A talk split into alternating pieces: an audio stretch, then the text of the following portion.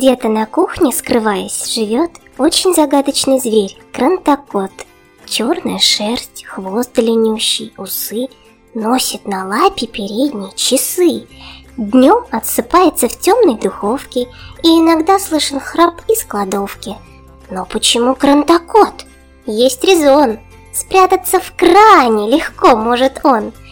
Капают капли из крана с утра, будто бы в кране осталась вода. Это чаек с чабрецом шумно пьет очень загадочный зверь, крантокот. Если, включая горячую воду, мы получаем холодную сходу, это забыл подключить нагреватель, зверь-крантокот, фантазер и мечтатель. Может порой показаться, на кухне тени по стенам мерцают и тухнут. Бегает весело взад и вперед, очень загадочный зверь-крантокот. Если вдруг встретишь под краном кота, клич крантокотом его ты тогда. Много веселья тебе принесет очень загадочный зверь, крантокот.